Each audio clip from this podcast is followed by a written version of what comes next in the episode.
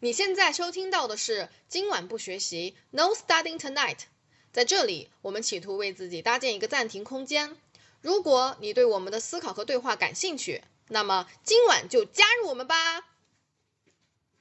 嗨，大家好，大家好， 怎么说？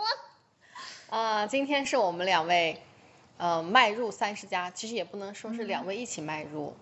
呃，差有三天，对，差三天嗯，差三天的生日，嗯然后所以就想着一块儿去做一个访谈，嗯和彼此对话的同时和自己对话。对，因为我嗯们同时从、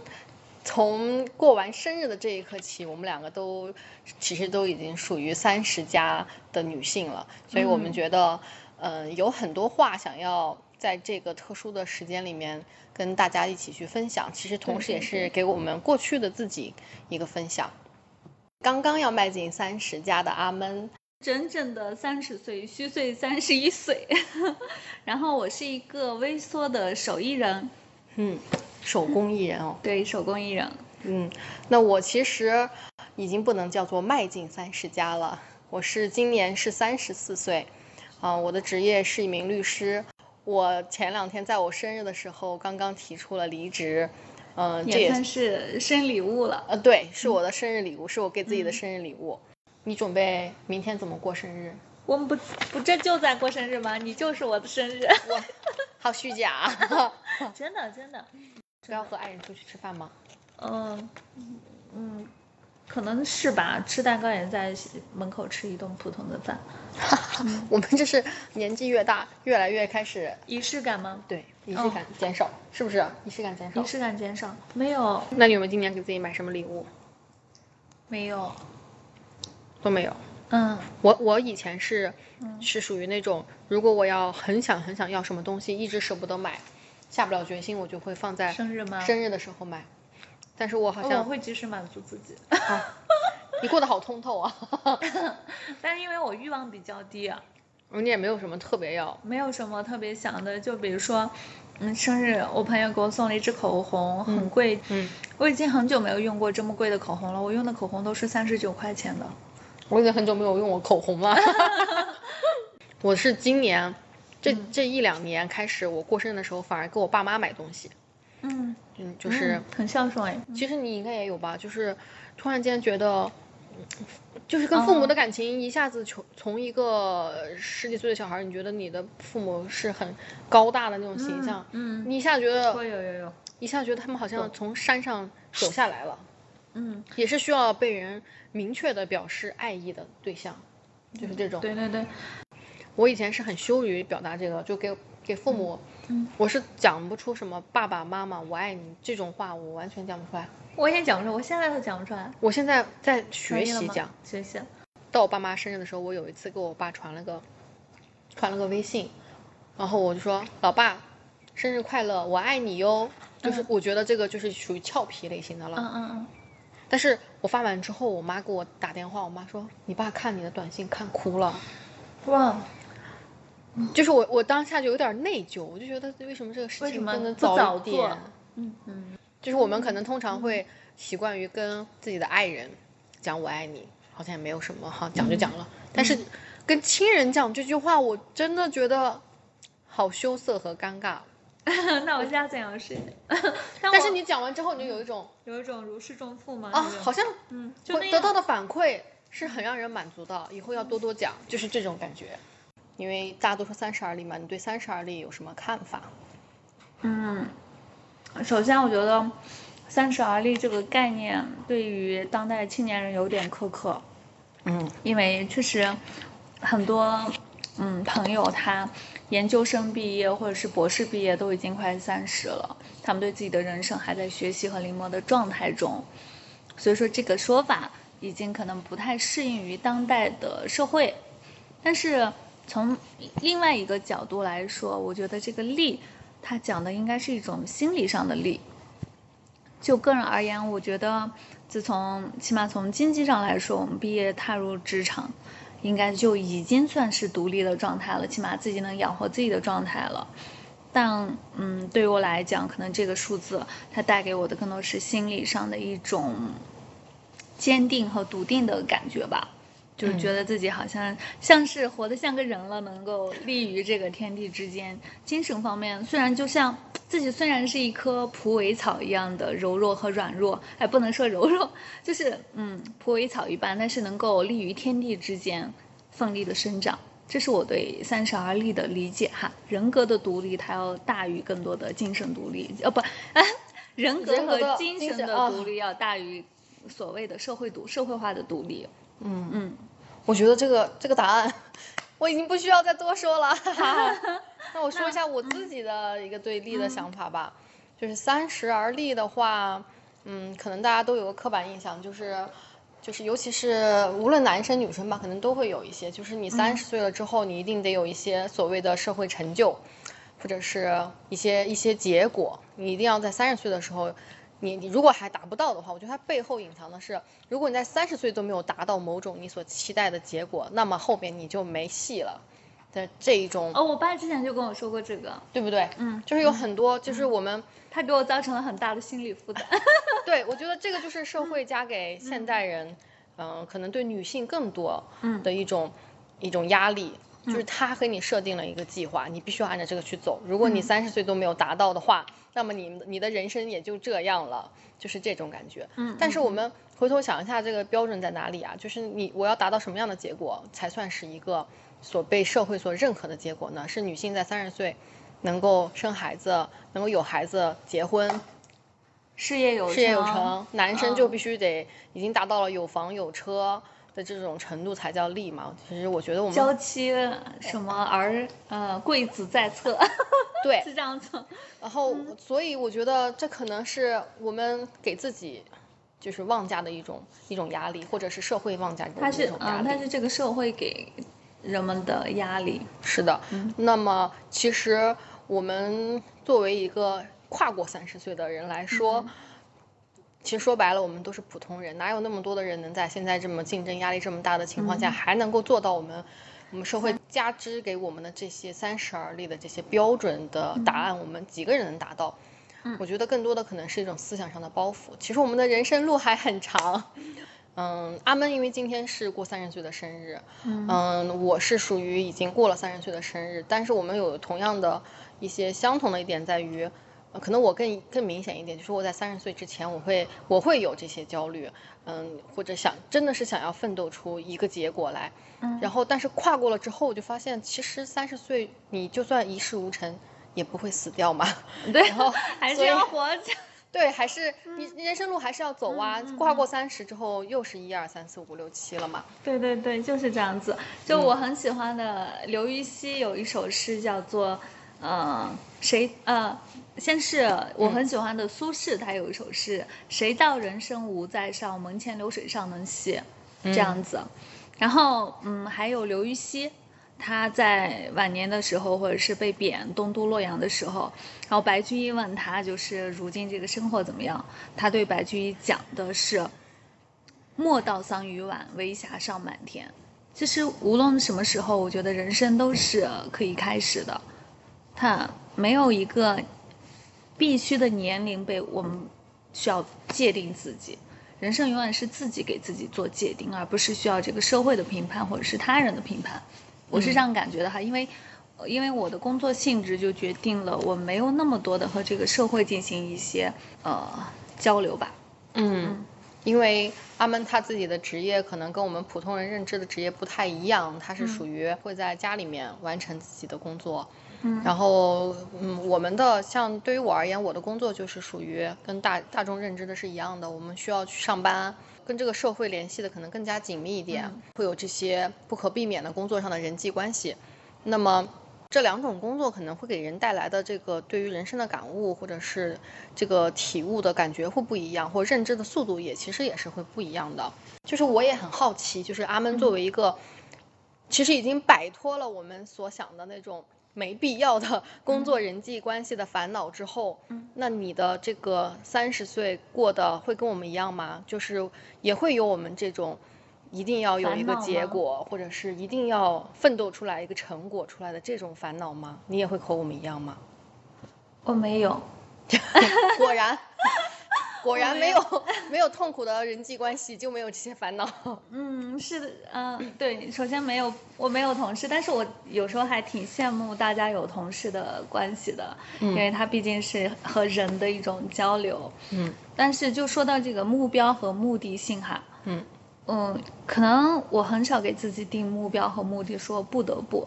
但是它有一个大概的方向，就是好像说，呃我有一条人生的路，我知道我大概要朝那个方向走，就是高山景行，行则将至。但是，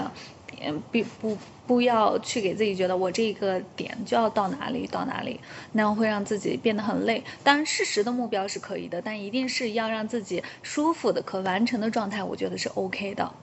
嗯，相当于是你在这个过程中，你已经有有就是摆脱了人际的这些困扰之后，你其实反而会对自己所所求所想有个更清晰的认识。应该怎么说？就是我之所以会摆脱人际关系，就是因为我、我想嗯你要走哦自己 的路。哦，已经啊提前有了这个，然后才有现在的这个结果，对 对不对？啊，因果关系是这样的。是这样子，而且，嗯就有一点，就是应该是《庄子》里面的话，嗯嗯，他就说，呃，宋荣子举世誉之而不加劝，举世非之而不加惧，定乎内外之风，辩乎荣辱之境。就这句话其实有很鼓励到我，嗯嗯，其实我在年轻的时候会受到社会的影响，毕竟也是社会人。但是，呃，到了一定阶段之后，年龄它给我的更多是这种内求的过程，不再去在乎那么在乎世俗的观点和别人的观点，因为自己的价值标的是自己建立的坐标系，然后每天都能够走在自己的坐标系上，那别人无所谓。就有的人他天生下来就要去长成大树，有的人他就是呢涧边溪水边的幽兰草。那幽兰草的价值、人生方向和大树的人生方向是注定不一样的，就是嗯每个人他其实都有自己的路要走，这世界的路千千万万条，每个人有自己的路，所以说我们没有必要用自己用他人的路来要求自己。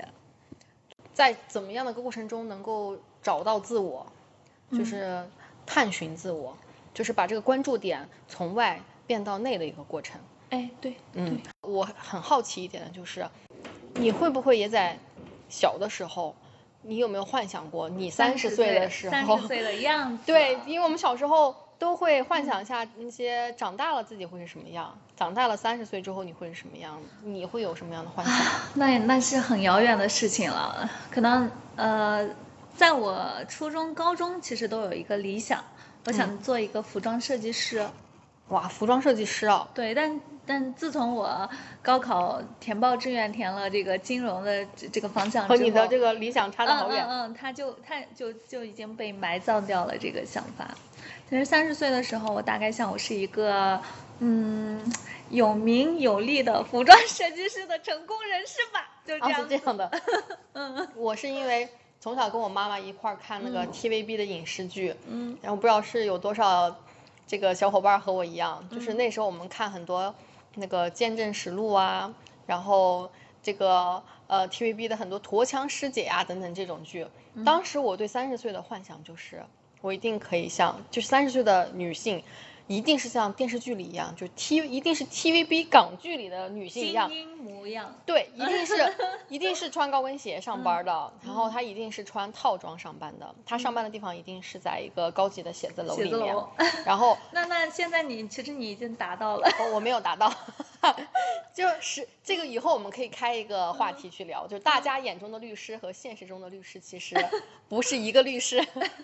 然后还有就是属于那种一定是沉，就是他的工作一定是沉，他是沉迷其中的，甚至于可能在飞机上呀、坐车的时候啊，都一定哒哒哒哒哒哒哒，一定边在、一边在旅途中，边在用电脑处理工作。这是我对哦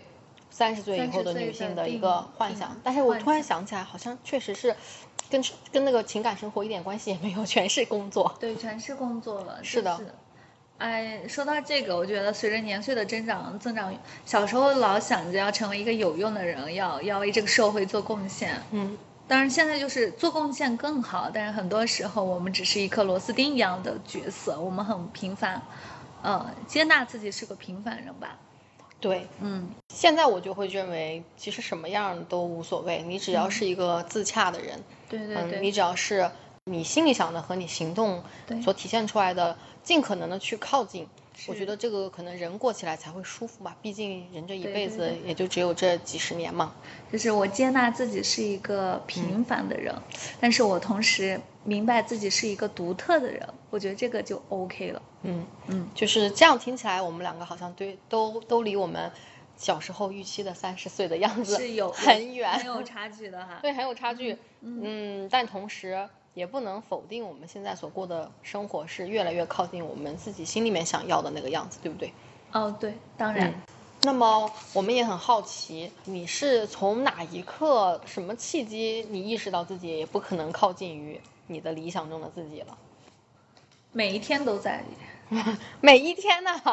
对，就就是是就是成长的过程中，可能它和我们最开始预期的是确实是不一样的。嗯就比如说，当初我小时候的理想是做服装设计师，嗯但是高考的志愿也虽然是父母的建议，但是也是我自己写上去的。就是在成长的过程中，可能逐渐觉得有些事情要比当初的设定会更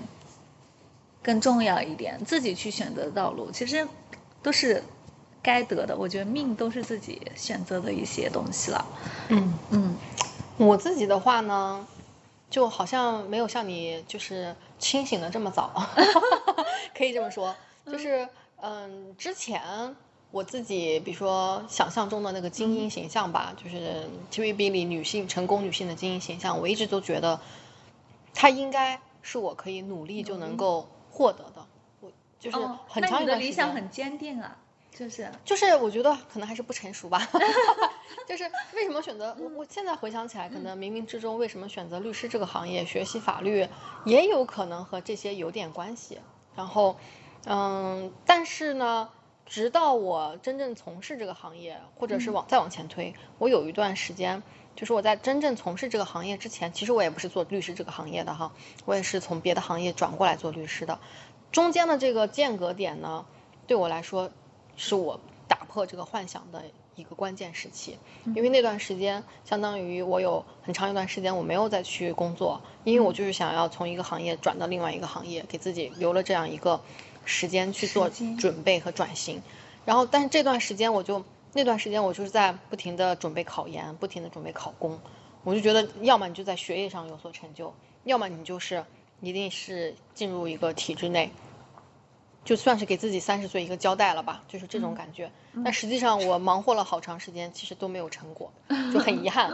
就是别人寒窗苦读都有一个结果，我可能就没有。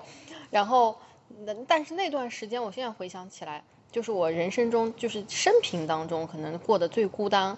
过得最黑暗的时候。但是反而是那段时候，我就是可以清醒的冷静、冷静下来，啊，反观一下自己，你到底擅长什么东西，你不擅长什么东西，你到底想要的是什想么要的是什么？啊，喜欢的是什么，想要的是什么。嗯才有一个时间去思考一下自己心里面想要的东西是什么，嗯反而就是对自己一个最初的幻想的一个打破。然后哦其实也是在过去了那段时间之后，刚好自己也就是过了三十岁的生日，然后发现哎过去了之后也没什么，日子还是得继续进行。嗯嗯嗯，然后这个幻想就由此破灭了，然后就是开始不停的呃深挖自己的内心，去了解自己，重新认识自己的一个过程。嗯，哎，你说到这个，我其实想到，呃，我我不会有这样子的焦虑，好像我嗯从来都没有。就包括我走上手艺人这条道路，也是在一个顺水推舟的自然而然的过程中。嗯我我好像从来没有说，哎，你要成为什么样的人，或者是怎么样。嗯嗯，就想到有一句话叫孔子的话，它叫做“志于道，依于德，居于仁，游于义”。它嗯，其实是有一天我看到这句话之后，好像就是醍醐灌顶这样子。这这句话是我几年前才看到的，但是回过头去回顾自己走过的路，其实我就是类似这样子的，就是有些东西，它在我心中比你要从事什么样的工作更为重要，就是你的道是在哪里，我信仰的是什么东西，你的人生的价值和意义在哪里，这些这些东西来说，对我来说更重要一点。有时候我会甚至会觉得，无论是什么样的工作，它都会有一定的承载性，它它背后有一个道在承载着它。如果说这个工作和这个道，它是能够载得住我的道的话，我是愿意去工作的，无论它是，但可能这个工作在我看来，它并没有载到我的道，或者是与我的心之所向背道而驰的时候，那它就不值得。对于普通人来说，找到这个自己的道其实是更加困难的一件事情。嗯，对，这也是。但有可能有的人很幸运，像你一嗯样，他会在呃初期的时候他就找到了自己的这个道。那有嗯的人可能会很晚，他可能活了大半辈子，他才都在都在寻找。可能究其一生也不一定能寻找得到。对这是我我看到的绝大多数，我们我们很多时候就活在这种命运的偶然之中，跌跌撞撞。有的人偶然获得了成功，有的人偶然获得了失败，但我觉得这都是无可厚非的事情，这都是人间常事吧。当然，就是很多人，但是很多人同时会以自己的成功作为觉得自己的实力啊或者什么样，但是你嗯看多了之后，觉得成功也好，失败也好，其实都是一些时也、运也、命也。嗯，当然肯定是和自己有关系的，但不可承认、不可嗯必须要承认的一点就是偶然性。 如果说你可以给自己写一封信，嗯，写给过去的自己，嗯你想给过去的什么时候的自己写一封什么样的什么信？样的信？对， 嗯，好好想一下啊。我可能会给呃十八岁的自己写封信，嗯，为什么 呢？不要减肥，好好吃 饭。对对，非常的中肯。 对对对，嗯，只有这一点 吗？只有这一点。哦、o k 就是印证了他刚刚说那句话嘛，他没有那种过多的那种，呃，我也有遗憾，是有遗憾的哈。嗯就是呃，因为我我大学是学的是经经济类的，嗯我其实并不适合它。如果命运的十字路口我有记忆的话，我会选择别的专业，嗯但是我并不后悔自己选择了经济专业。如果说我不是选择经济专业去干自己不擅长的事情，我也不会从蒙昧中挣脱出来。嗯，明白了，就是刚好是那段路程嗯，嗯让你更好的去了解了自己，对人生的每一段路，我都觉得有都原因是都是有原因的，都不是它白走的，对，就是这个意思。啊就是因为人生的路才成就了现在我们的自己。嗯嗯，如果是我的话呢，我可能会写给二十九岁的自己吧。嗯就是刚才我跟大家也分享了一下，我说我在三十岁左右的时候有一段，我感觉是自己人生中特别平庸以及低谷的一段时期。嗯然后就是我在不停的考试，不停的失败，就是屡败屡战，但最后其实最后也没有什么结果啦。嗯，但是我现在想回头给那段低谷时期的自己写一封信，就是告诉他不要害怕，继续往前走，我在前面等你，就是这样。嗯嗯，嗯就是我其实这样回想起来，我也没有对我也嗯没有后悔，我当时为什么花那些时间做做一个好像没有结果的事情，我也没有后悔，因为我也是很坚信人生是没有白走的没有路。白走的路。对，如果可能没有那段停滞的时期，我可能就没有机会去反观或者思考，有时间去思考我到底想要什么，嗯我到底喜欢什么。嗯但是这恰好是那段时间给我了一个自己认识自己的一个过程。过程。让我现在，以至于到我现在去做决定，我可能第一个想到的是把我自己的需求放在第一位，把我自己有没有喜欢的，能不能去实现我自己喜欢的东西，这个需求放在第一位。嗯嗯，聊完我们的三十啊，我们下面一个问题就是，嗯，过完三十也就到快到四十啦。快到四十了，那么 快到四十了。古话说 嗯四十不惑，嗯，嗯，问一下阿门，你对这个四十不惑的惑是怎么理解的呢？就是不疑惑吧，就可能嗯看什么事情，他都能知道背后的原因。啊，知道背后的人，这个这其实说起来简单，但是其实很难、很，难很难，他他留给甚我至们的到时间不多了呢。对，其实，嗯，我现在吧，看嗯看很多社会现象，我还是会迷糊，我我看不懂。嗯就比如说，我们当代越来越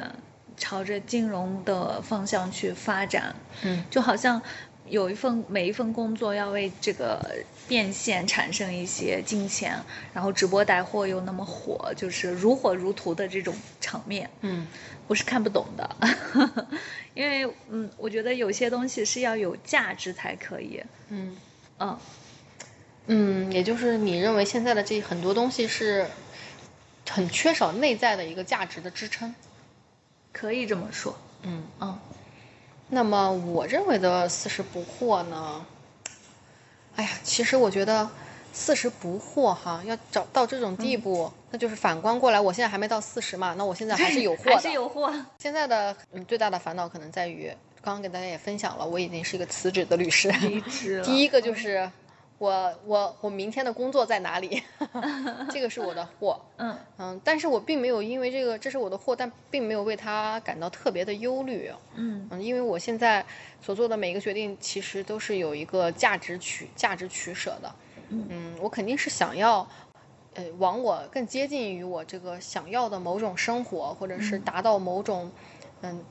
趋近于想要的一种生活状态，才去做这些决定的，才去进行一个取舍的。嗯只是我可能现在的我而言，只能在激情中开始，在过程中校准，我没有办法清晰的给出一个给自己给出一个答案，我就啊走某个道路方，向选择某一个方向，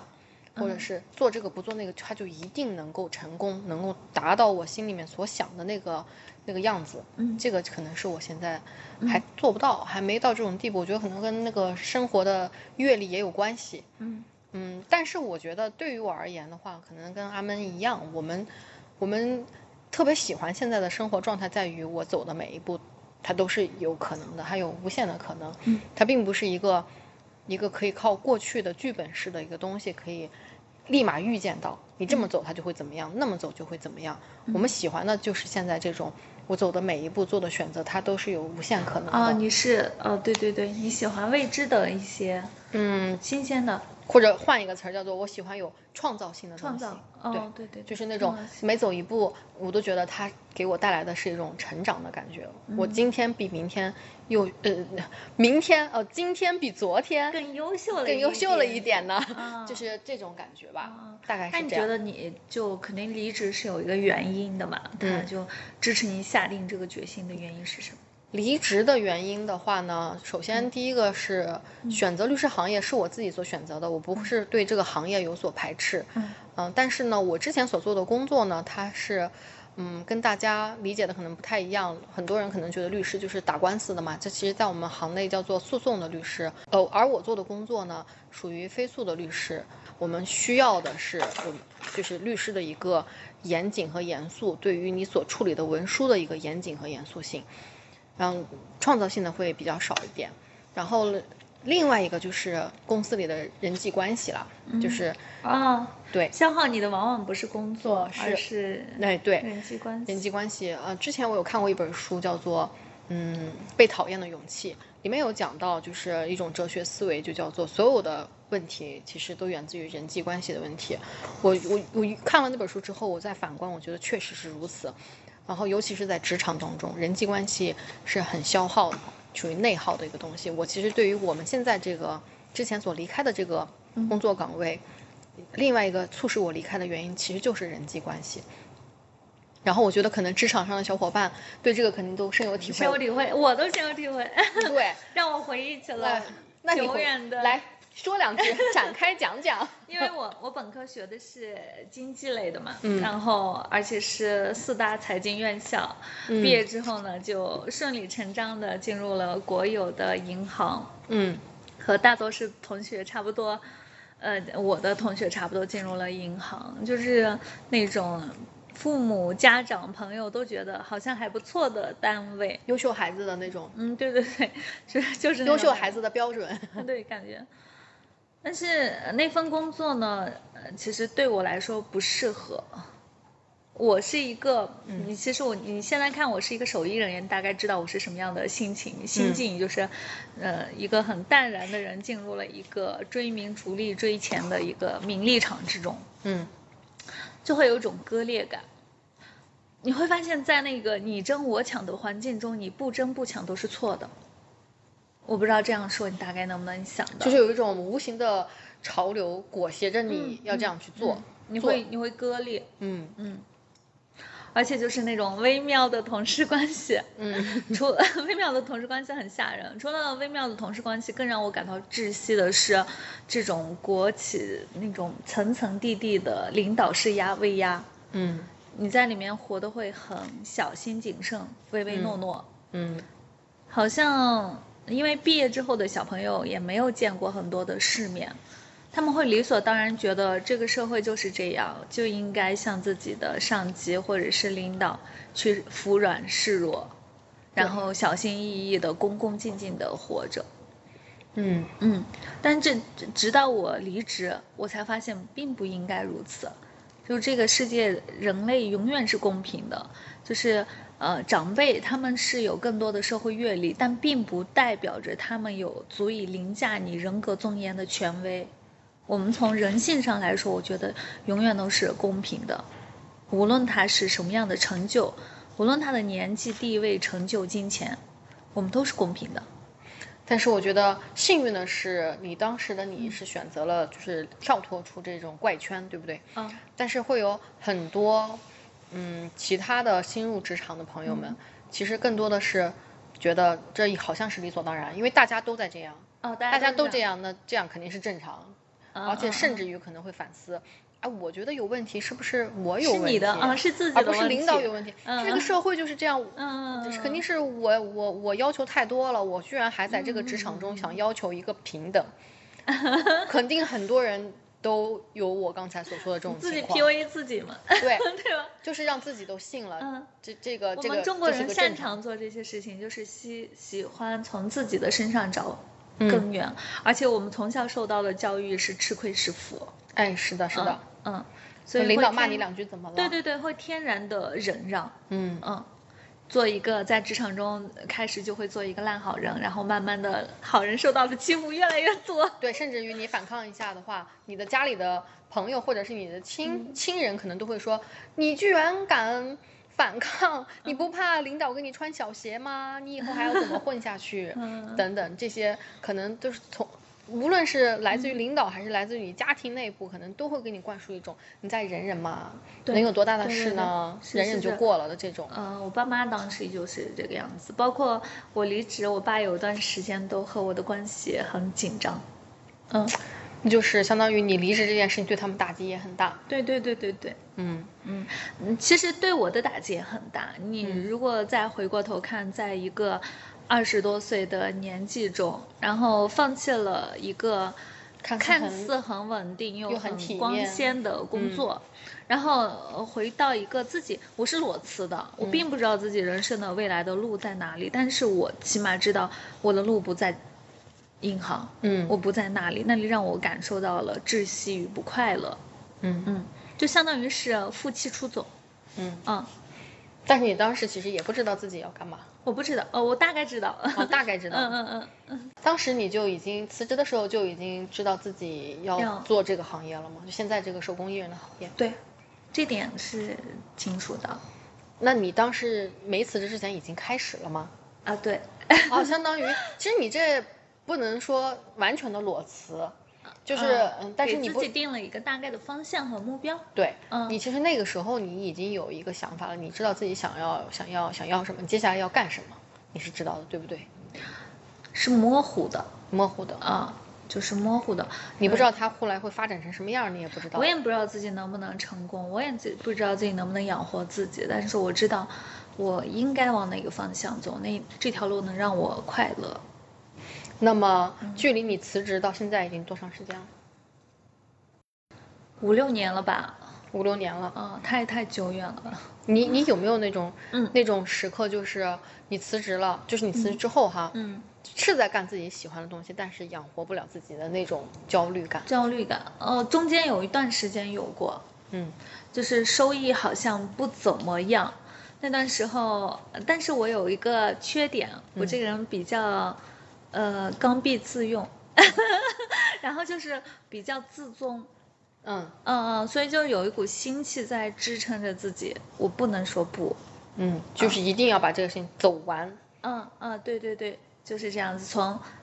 就算这是一条绝境，我我我也要试一试它能不能开出花。现在开出花了吗？现在在我们旁观人眼里是开出花了，我来先说一下， 他可能不好意思讲自己开出花。嗯，对对对，这这个事情怎么说？我觉得起码是他能，是我喜欢的，而且又能够养活自己。嗯，嗯，这句我觉得这种你能遇到一个一个工作吧，你是既是你喜欢，你有你又心甘情愿的为他奉、嗯奉献时间和精力，然后他又能养活你，这还夫要复说何求啊？真的是，嗯，真是让人羡慕。但是话话说回来哈，你现在再再去想我的一些同事们，嗯他们他们很多人会选择继续待在那个单位里面，嗯虽然有时候在你没离职之前，大家可能会一块儿去吐槽单位，说啊我要离职，我一秒对都对能 待下去。对，有很多。对对对，他们还是会待在那里，而且他们现在过得很好。嗯，就是有时候会，人生的路真的不一定没有对与错，就只有合不合适，还有自己自己的选择坚持。所有的道路只能是自己努力让它变得更为正确。嗯，你刚才说的有一句话，我觉得就是看起来他们也过得很好。其嗯实这个好和不好的这个标准呢，没有一个对对对没有一对个统一的嗯界定，对不对？对对就对是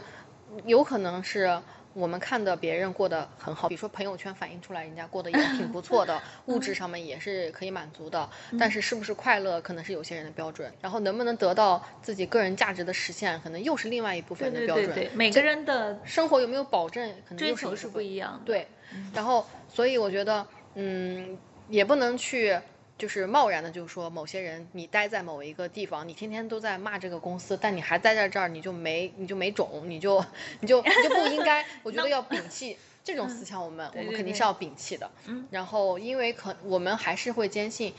嗯，你对于各自的个人价值能不能实现的这个标准是不一样的。那有些人他可能嗯个人真的价值也是不一样的。对，嗯，他实不实现也是不一样的。对，嗯他有没有这个需求到底高不高也是不一样的。呃，首先不妄下评论啊，我们嗯这个、我们也肯定不是为了说某一部分人不离分开，出个好 坏啊来。不分出来这我不们就是不讲了。是，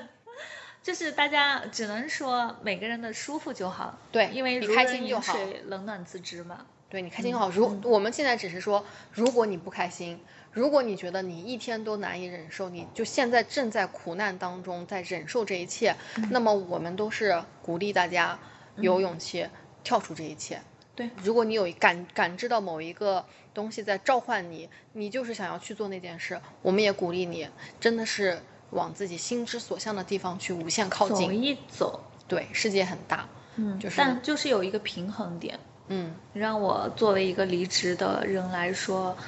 去给他们给建议或者想法的话，一定要去平衡一些东西，不能说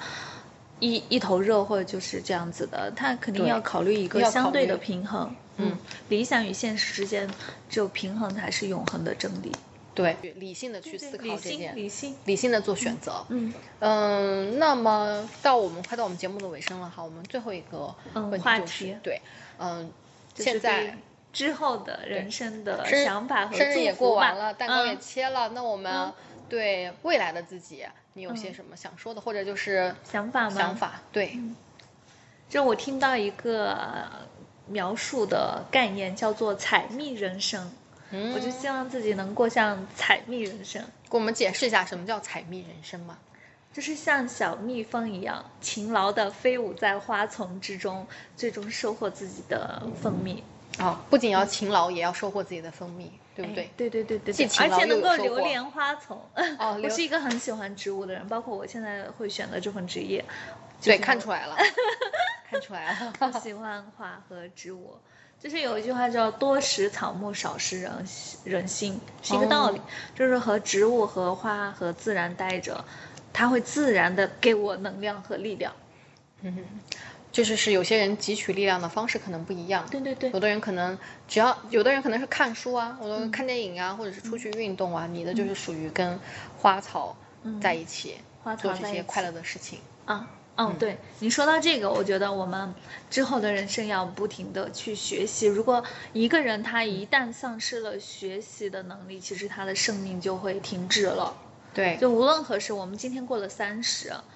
可能之后四十五、十六、十七，甚至是人近暮年，我觉得学习是一辈子的事情。嗯，啊对，这个很其重实要很多我们的身边的朋友，他们从毕业之后，他的学习就停止了。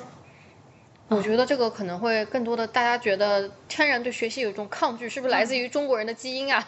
就是就是因为我们从小就受九一直年在义务学教习嗯育的这嘛种强压，就是这种填鸭式的教育方嗯法，让大家都觉得我毕业了，我工作了，我可是再也不用考试哦了。天性了，对，哎，对。但不实过嗯际，上这个吧，就是我们除了那个教书本儿为了考试或者考嗯证儿之外的学习，我们这个学习我们大家放宽面一点。对对对，，这个学习它一定是呃和你的工作没有关系的，嗯，更多的是和和和灵魂是有关系的。嗯嗯，我我其实很感激我，呃，大学开始到现在对于哲学和历史的学习，它它很大程度上的改变了和重塑了我自己。嗯嗯，那些曾经被我认为不重要的东西，你反过头来再去看的话，恰恰是那些不重要的东西，它决定了我的本质和我。帮助我们更好的去了解一下自己，自己了解这个世嗯界，对对对，就是这种。我现在更多的感受是，我们在与这个世界相处，或者是在与他人相处，其实本质是在与自己相处。对，啊，如果如果我们能够更好的和自己去沟通，和自己去相处的话，那么我我们也能够很好的去带给别人的一种体验和感受。嗯嗯嗯，这是我们阿闷对未来的自己和镜头前的朋友们的一些建议、祝福祝福。啊，然后我的话呢，嗯，就从我自身来出发的话呢，我可能会给未来的自己以及更多的朋友们的建议和祝福，就是希望大家都能够，嗯，在自己觉得困难的时候，都能够勇敢的按下暂停键，也能够有，呃，勇敢逃离苦难的勇气，嗯，还有重新开始的魄力。重新开始的魄力，对，也非常的重要。嗯嗯嗯，啊，希望我们都能够朝着我们自己所喜欢的那个人生无限的去靠近，出发。加油，勇拜敢，拜嗯拜拜，祝我们生日快乐！哒哒哒哒哒哒哒，今晚不学习。哒哒哒哒哒哒，今晚不学习。Tonight。嗯，好了好了好了，这条废片啊，重新来过啊。好，阿妹，你今天嗯、阿闷，你今天什么乱七八糟的？ 啊，我们今天我们今天一起。今晚不学习，没事可以剪。 tonight tonight。